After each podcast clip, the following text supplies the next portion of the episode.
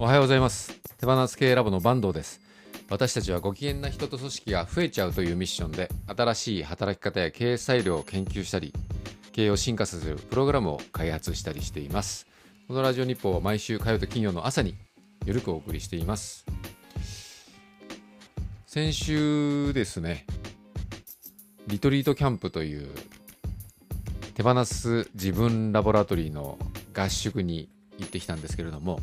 前回ニセコに行ったという話をしたんですけど今回その次の日に洞爺湖に行ってですね佐々木ファームさんにお伺いしたのでその時の私の感想をですね話したいと思うんですけども佐々木ファームさんはですね自然農とか循環農法をやってる、えー、農場なんですよね。佐々木真希さんという方が代表されていまして、えー、お父さんの代、いや、ひいおじいちゃんの代ですね。ひいおじいちゃんが開拓されたところからずっと続いているそうなんですけれども、自然農っていうこと自体はですね、10年前からガラッとやり始めたそうで、今は農薬まかないし、肥料もまかないという形で農業をやってます。それが東京ドームでいうと3.5個 ,3.5 個分ぐらいのめちゃくちゃ広い、えー、土地でですねやっててですねそのサイズ感でやるのがすごいなと思いました。で肥料もまかないというのはなかなかすごいですよね。自然の、えー、野菜の持ってる力だけで育ってもらうということなんですけども私が結構グッときたのはですねその時は白菜を見たんですよね白菜とか人参とかがまだ植わってたんですけど白菜がですね一面にブワーッと、えー、なってる、まあ、育ってるですけどそれぞれ大きさに全然違いがあるんですよね。えめちゃくちゃ大きくバスケットボールぐらいに育ってるのもあればその横のやつはですね、ソフトボールぐらいで、全然小さいとかあるんですよね。それで、佐々木真希さんは、この子たちはって言い方するんですけども、その白菜はそれぞれその子たちによって遺伝的にもエネルギーの持ってるエネルギーの違いとか特性とかがあるんだとだから同じ環境で育っても同じように育つとは限らないんだとで通の農業だと水を水とか肥料とか農薬とかを調整しながら一定の大きさに育てる？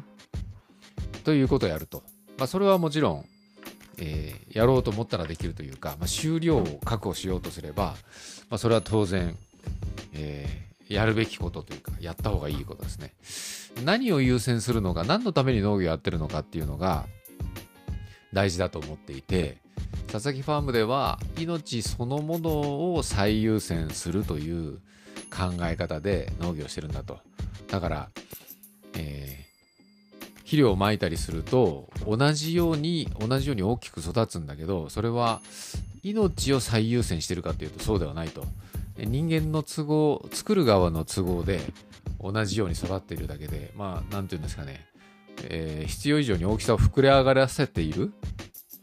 えー、でもそこに命がきちっと宿ってるかというと、えー、命が輝いていなかったり白菜それぞれのですね。それからエネルギーが弱かったりすると。でそういうことはしたくないんだと。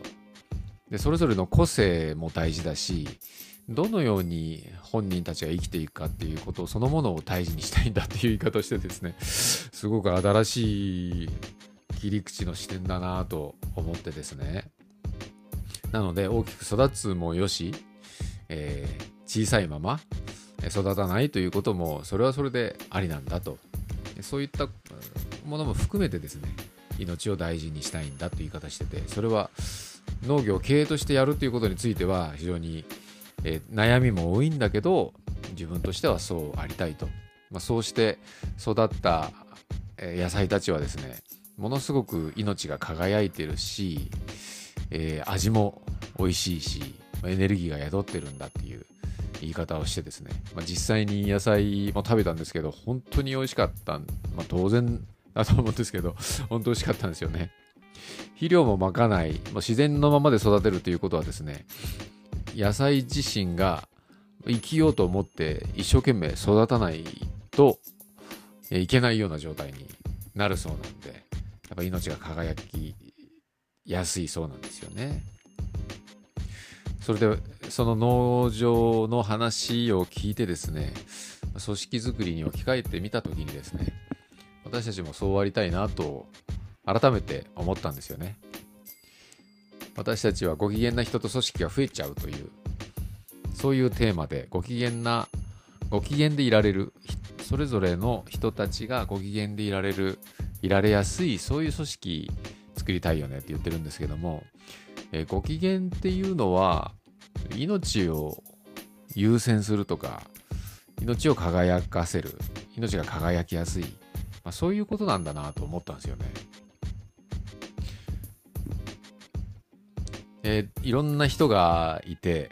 いろいろな心境とか状況でその組織に関わっていて、え、能力が高い人とそうでもない人と意欲が高い人とそうでもない人というふうにいた時に